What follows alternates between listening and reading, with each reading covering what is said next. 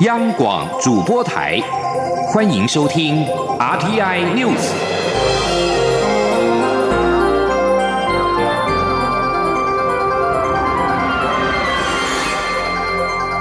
听众朋友您好，欢迎收听这节央广主播台提供给您的 RTI News，我是张顺祥。六四事件三十周年，陆委会今天发出三点声明，首先指指北京当局掩盖事实，更在国际社会扯谎辩解；其次是认为中共集权专制根本无法回应人民对自由民主的渴盼。最后更强调，台湾作为华人社会的民主灯塔，将持续为中国大陆的民主化指引方向。陆委会呼吁，中共必须平反六四事件，真诚悔过，积极推动民主改革。陆委会表示，一九八九年六月四号，中共军队在中国共产党指挥之下，把坦克开上北京街头，把机关枪对准人民，血腥屠杀呼求改革、热爱自由和平的抗议学生、工人跟无辜的市民。陆委会表示，北京当局三十年来缺乏勇气，坦然醒思六四事件的重要历史意义，反而是封锁资讯、扭曲污蔑六四事件真相，企图问过是非、掩罪藏恶。令人匪夷所思的是，中共解放军三十年前残杀自己百姓毫不手软，三十年后更大言不惭在国际社会公然辩解当年的屠杀是正确的决策。引发举世哗然，更证明其一再宣称的“中国人不打中国人”的天大谎言。陆委会要正告中共当局，应该正视历史错误，早日真诚的道歉，平反六四，让六四受难者得以安息。陆委会表示，中共一党专制，掌权者获取权力，压制异议，更操作国家机器监控、限制人民的自由权利，暴力镇压维权抗争，而中共反民主、非和平行径，凸显该党治理欠缺监督机制。更反映其对人民人权的畏惧，根本无法回应人民对基本人权的关切跟期盼。因此，唯有中共执政者放弃霸权心态，紧速推动政治民主改革，让公民力量自主茁壮，才能够真正的化解社会深层的矛盾，成为制度转型以及改革的正面动能。陆会强调，台湾是国际赞誉的华人世界民主典范。尽管长期遭遇中共各种样态的统战分化与渗透干扰，以及不断的武力威吓跟外交打压，对岸更无理侵犯台湾人民的权利，但是台湾绝不屈服。陆会认为，台湾将坚守国家主权跟民主体制。持续在两岸交流过程当中发挥民主价值的影响力，以各种方式支持中国大陆民主化，希望海内外人人志士继续的坚持，勿忘六四历史跟精神，终有一天民主曙光将会到来。此外，陆委会重申，从未接受中共对我国人李明哲的不当审判跟关押，北京当局应该紧速释放李明哲先生，让他平安的返台。而六四事件三十周年的前夕，蔡英文总统今天在总统府接见海外民运人士，认识台湾民主人权参访团。蔡总统表示，六四及美丽岛事件分别是两岸民主发展的历史关键点，但之后两岸走向不同路径。他表示，台湾很关心中国大陆的民主跟人权的发展，若中国走上这条路，有台湾可以做的，都会尽力去做。六四学运领袖封从德二号被香港拒绝入境之后，香港支联会公布封从德手书的公开信，信中提到，他此行除了将参加四号晚间在维园举行的六四纪念晚会之外，也期待回国公开受审。封从德在信中强调，他不认为自己在这场空前宏大而和平的八九学运以及爱国民主运动中有任何的违法行为。如果中共政府能够遵守正当的法律程序，确保给予真正公开公平的审理，愿回国受审。三十年来一直等待这一刻。香港政务司被问到港府此举是否是打压言论自由，仅称入境处有既定的政策，不会评论个案。而中国国防部长魏凤和二号则表示，一九八九年镇压天安门民主运动是正确的政策。焦点回到台湾的立法院，可能在十七号召开临时会，处理包括了四席大法官人事同意权案、公投法等议案。行政院今天表示，包括了境外资金汇回管理运用以及课税条例草案等在内的经济无法，期盼也能够在临时会顺利的三读通过。请记者王维婷的报道。立法院已经于上周休会，民进党立院党团与行政院讨论后，拟于十七号召开临时会，处理公投法、大法官人事同意权案等。行政院发言人古拉斯尤达卡三号受访时表示，拼经济相信是不分蓝绿的朝野共识。行政院期盼经济无法，也就是产创条例有关台商回台的境外资金汇回管理运用及课税条例草案，增列长照扣除额的所得税法、工厂管理辅导法和海关进口税则，能在临时会三读通过。古拉斯说。那这这个议题，应该是我们相信不分蓝绿、不分政党的委员都会支持，拼经济非常的重要。所以我们的确希望我们的这一些财经或是鼓励境外资金回台、鼓励台商回台的法案，可以在临时会通过。除了经济相关法案，古拉斯表示，公投法、法官法以及与防治假讯息有关的粮食管理法、核子事故紧急应变法和农产品市场交易法，也希望能够排入立法院临时会议程。不过，古拉斯强调，一切尊重立法院的职权与安排。中央广播电台记者王威婷采访报道。选举新闻。民进党总统初选进入到决战的阶段，投入初选的行政院前院长赖清德今天前往龙山寺参拜，并且狂打主权牌，强调面对中国的步步进逼，台湾在这个历史关键时刻胜利是最高的价值，他才是民进党内最强的人选，呼吁支持者都能够让他出现，捍卫台湾主权。在执行民调的最后时刻，赖清德说他会持续走入基层，说明理念，争取支持。请央广记者刘玉秋的报道。民进党总统初选将于十号到十四号执行民调，才来进入最后决战时刻。为了冲高民调，投入初选的行政院前院长赖清德近来行程满档，不仅到校园演讲，到夜市拜票，三号还特别前往大台北的信仰中心龙山寺参拜，也向支持者说明参选理念，沿途受到支持者热烈欢迎。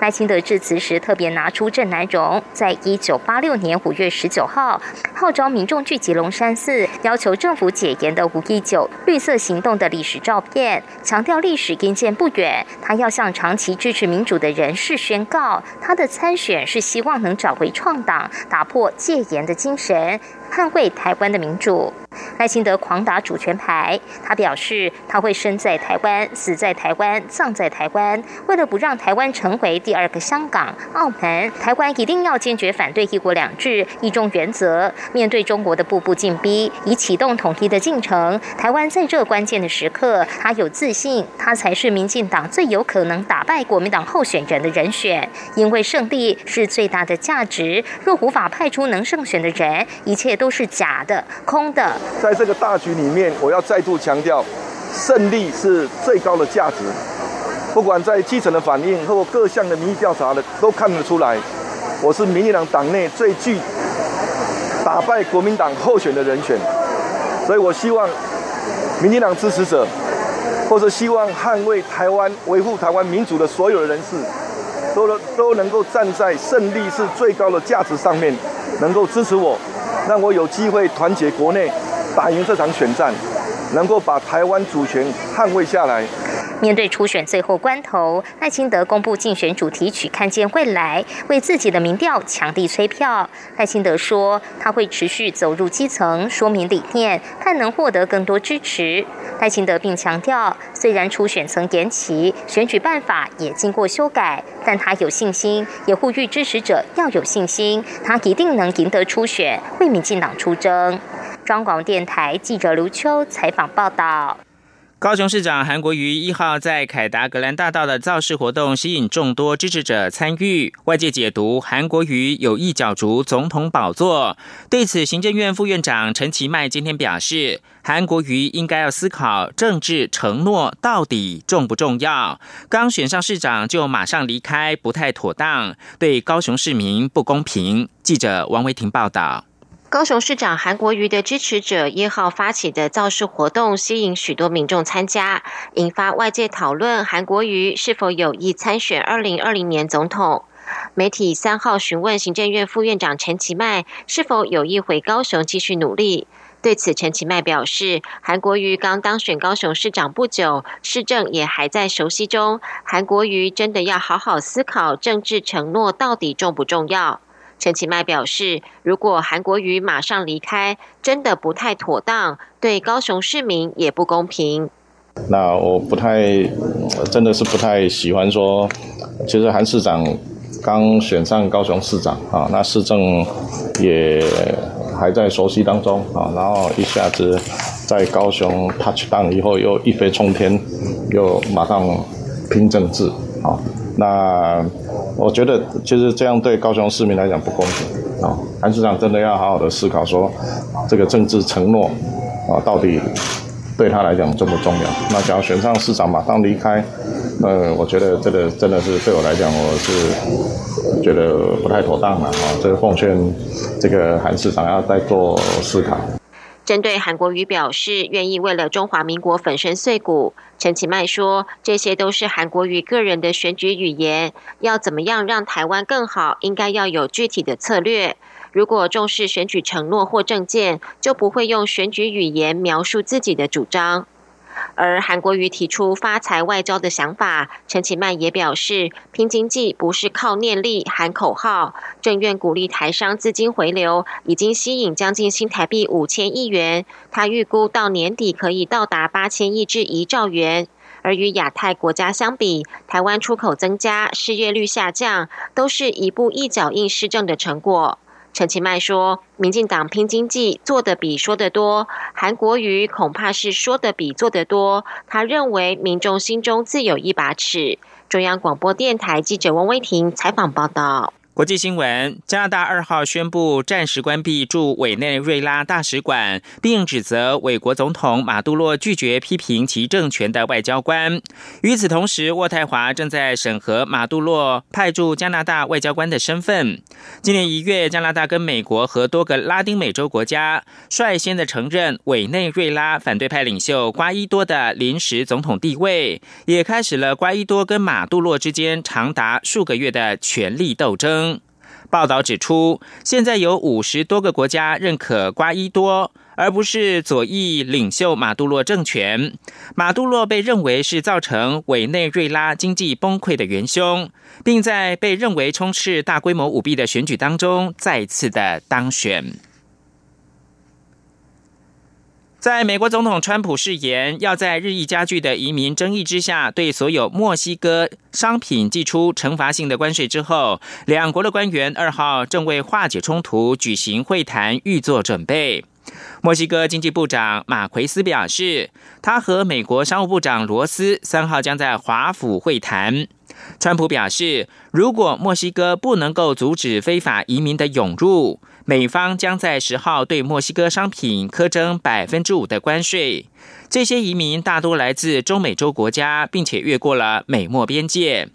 川普威胁，如果墨西哥没有能够达到他的要求，关税将会逐步调高到百分之二十五。对百分之八十出口销往美国的墨西哥来说，这将对经济造成重大威胁。墨西哥总统罗培兹·欧布拉多一号暗示，渴望同意加强控制移民来化解川普的威胁。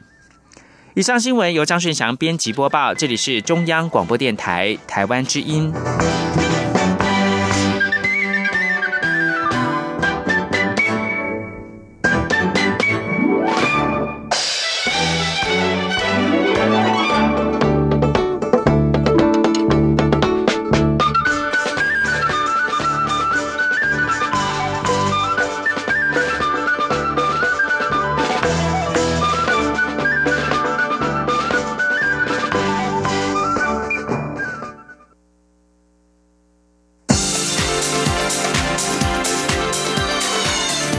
是中央广播电台台湾之音，欢迎继续收听新闻。欢迎继续收听新闻，我是陈怡君。先来提供您最新的财经数据。中华经济研究院今天公布五月份制造业采购经理人指数 PMI 为百分之四十八点二，中断一个月的扩张转为紧缩。中经院院长陈思宽指出，五月初，美国总统川普宣布对中国加征关税，让市场观望，保守气氛重启。记者杨文军的报道。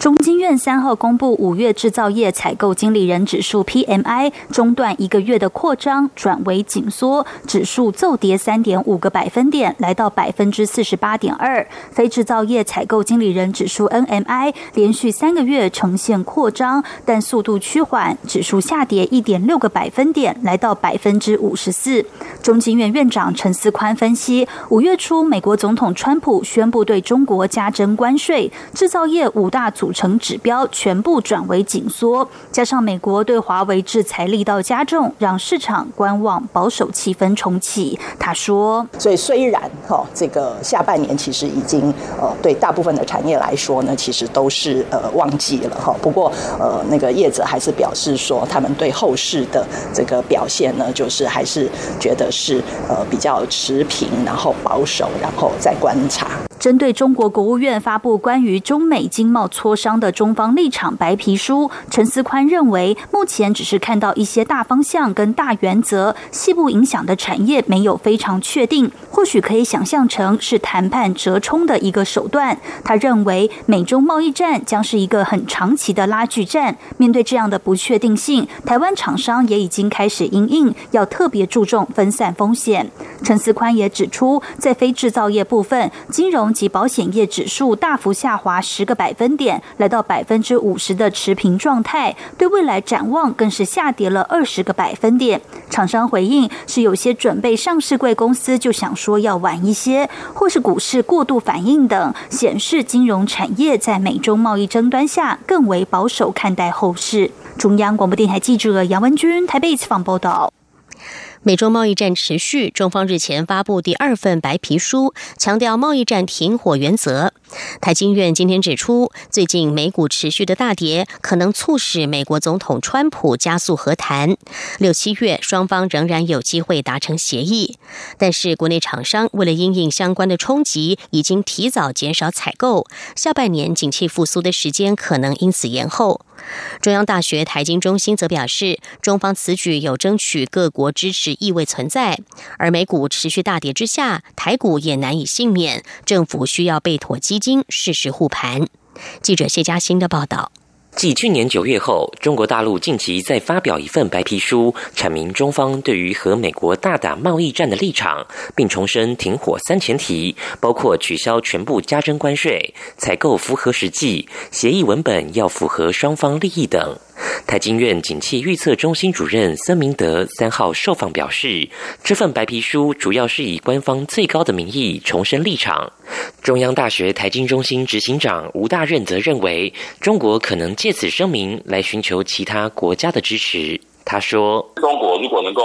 诶，透过好这样的宣誓，好，当然他他，我觉得他跟美国的问题是没有办法解决了。嗯，但是如果其他世界上其他的国家。”哦，有一些靠到中国这边来，那其实中国未来受到的伤害就不会那么大。由于美洲贸易战越演越烈，双方在高科技领域的角力也浮上台面。红海董事长郭台铭示警，世界经济将会在数月甚至数周内出现极大变化，甚至会有比金融海啸更大的海啸即将来临。孙明德表示，贸易战可能会促使某些状况恶化，但与金融海啸的直接关联性并不大。不过，美股的高度决定美国总统川普的态度。近期美股持续大跌，应可加速双方完成谈判协议。他说：“五月的美股又开始一直跌，我觉得这个川普应该自己心里会有个压力。所以在六月份、七月份美中甚至我觉得他们达成协议的可能性还是很高的。孙明德也提到，厂商已提前因应打不完的贸易战，开始缩衣节食，减少采购，这将推迟下半年景气复苏的时程。吴大任指出，美股若持续大跌，台股将连带受到冲击，政府需备妥银弹，适时进场护盘。中央广播电台记者谢嘉欣采访报道。而在今天台股表现方面，今天加权股价指数目前呢是下跌了十八点，来到一万零四百八十三点。关心政治方面的话题，二零二零总统大选已经逐渐的升温。中华传播管理学会在今天发表最新的民调结果显示，国民党主要的参选人韩国瑜、郭台铭及朱立伦与蔡英文总统及台北市长柯文哲的支持度不相上下。无论是两人对决或是三人对比，差距都在误差范围之内。蓝绿白逐渐形成三强鼎立的状态。记者郑玲的报道。高雄市长韩国瑜一号在凯达格兰大道举办誓师大会，吸引数万民众到场声援。韩国瑜投入二零二零总统大选势在必行。中华传播管理学会在五月二十七号到六月一号晚间进行二零二零总统大选民调，了解民众对目前主要总统候选人的支持度与认同。根据民调结果显示，若是蓝绿两人对决，蓝营韩国瑜、朱立伦、郭台铭都领先绿营的蔡英文总统，但领先幅度都。都不超过百分之三。若加入代表第三势力的无党籍参选人台北市长柯文哲，蓝绿白任一方领先的支持度也都不超过百分之四，显示本次总统大选经过蓝绿两党初选纷扰后，选民已经有不同思考。中华传播管理学会理事长赖祥卫说：“呃，二零二零年总统选举到目前为止，他慢慢的又回到了一个基本盘，也就是现在其实主要有三组人马在选，哪三组？第一组。”讨厌民进党，第二组讨厌国民党，第三组两党都讨厌，所以就是我们看到国民党啊，只要是前几名、前三名，韩国瑜、郭台铭、朱立伦出来，他们得到的这个支持度都差不多。那在此同时，蔡英文可能没有外界想象的弱啊啊，那同时呢，我们也看到。柯文哲的支持度绝对不可小觑啊！从政党支持度来看，国民党百分之二十五点四，民进党百分之二十点四，时代力量百分之四点七，显示台湾仍是两大政党相互竞争的态势。第三政治势力较无发挥空间，蓝绿两党支持度差距也在百分之五左右，两方阵营打成平手。本次民调也询问选民对韩国瑜上任高雄市长后马上投入总统选举的看法，有超过五成选民。表示不认同，尤其以南部高平及离岛地区受访者比例最高。不过，对柯文哲参选总统的看法，有将近五成民众认为柯文哲已经有一任市长政绩，参选总统是可以接受的。显见较多数民众可以接受柯文哲参与这次总统选举。另外，民调也调查对郭台铭参选的看法，有百分之四十六点六民众认为郭台铭参选恐有政商部分的疑虑。另外，有百分之三十三点三。民众认为郭台铭可以用领导企业的经验来领导国家，显示有较多数民众对郭台铭企业家背景参选有所疑虑。央广记者郑玲采访报道。马来西亚拿督陈荣洲毕业于台北医学大学牙医学系。当年他在台湾利用暑休的空档，在台北的市场卖起家乡的螃蟹，有时一天收入竟然能够与中学老师的月薪相当，让他也在就学期间就赚到人生的第一桶金。适逢台北医学大学欢度五十九周年的校庆，陈荣洲返台捐给母校新台币三千万元，作为北医大新建双核 B 基地的经费，并且期盼母校能够培育出更多的新南向人才。记者陈国维的报道。在渔村长大的陈荣洲，从小跟着爸爸处理渔获贴补家用。当年父亲一句“如果不出去，就留在村里当渔工”，使他毅然决然在高中时就跨海来台求学，插班考上台北建国中学，并在一九八零年考上台北医学大学牙医学系。陈荣洲笑说：“北医大学风自由，他当时是足球校队，时常翘课，所以在学期间总共参与了四次暑修。没想到竟也开启了卖螃蟹赚大。”大钱的气息。以前北一有暑休嘛，哈，就是你当掉就有暑休，啊，暑休的时候就课暑一暑暑休一课两课就很无聊了嘛，说每天在那边晃晃晃晃，那个不小心看到，哇，这么养我们家乡的螃蟹都都这么便宜，这里这么贵，所以我就引进了很多那些螃蟹在这里。陈荣洲回忆，他当时在台北基隆路上看到海产店的螃蟹价格比马来西亚贵上五倍，他心想老家就在卖海鲜，即使空运来台卖给批发商都有赚头。于是他灵机一动，专程前往基隆港找批发商做起卖螃蟹的生意。不过陈荣洲一开始不懂包装，结果第一次运送螃蟹来台，闷死一半的螃蟹；第二次也还有三分之一无法存活。后来渐入佳境，让他一天就能赚进新台币七。七八千元，相当于当年国高中老师一个月的薪水。很快的，陈荣洲赚到了人生第一个一百万，并在毕业后立志到大都市发展，飞往雪梨、上海与吉隆坡租屋蹲点。看准马来西亚经济正要起飞，投入传销市场。二十九岁就当老板，接着成立人力资源公司，参与当地建设。即使一九九七年发生亚洲金融风暴，他也化危机为转机，秀出观光潜力商机，跨领域。投入饭店经营、医疗、观光、房地产等，拼出企业王国。陈荣洲后来荣获马国新州企业楷模奖，并长期资助孤儿院、戒毒所，荣获马来西亚巴沙元首封赐太平菊生及拿督荣衔。随着台湾推动新南向政策，陈荣洲感念北医大及台湾，在去年创立北医马来西亚校友会，并将自己经营的饭店顶楼作为永久会所以及校友交流与招生据点，增进北医大。在马来西亚的知名度，陈荣洲在母校五十九周年校庆之际，也决定捐赠三千万作为学校新建双河 B 基地的经费。我觉得是应该的，因为不管怎么样，台湾啊有这么一个好的环境，让我们在这里安心的读书，而且过去对侨镇都非常的支持。我们在这里那个时候，我们也没给所得税，也没缴任何的税，但我们的学费跟本地是一样的，它有很多其他的优惠。北医大校长林建煌表示，陈荣洲不仅对学校出钱出力，还提供牙医诊所，让侨生或校友回到马国后能够实习或工作，堪称侨生典范。因此，母校也颁给他企业经营类杰出校友奖。陈荣洲则以他的成功要诀来勉励学弟妹，要不断的克服困难，就能迎接光明的前途。中央广播电台记者陈国伟台北采访报道。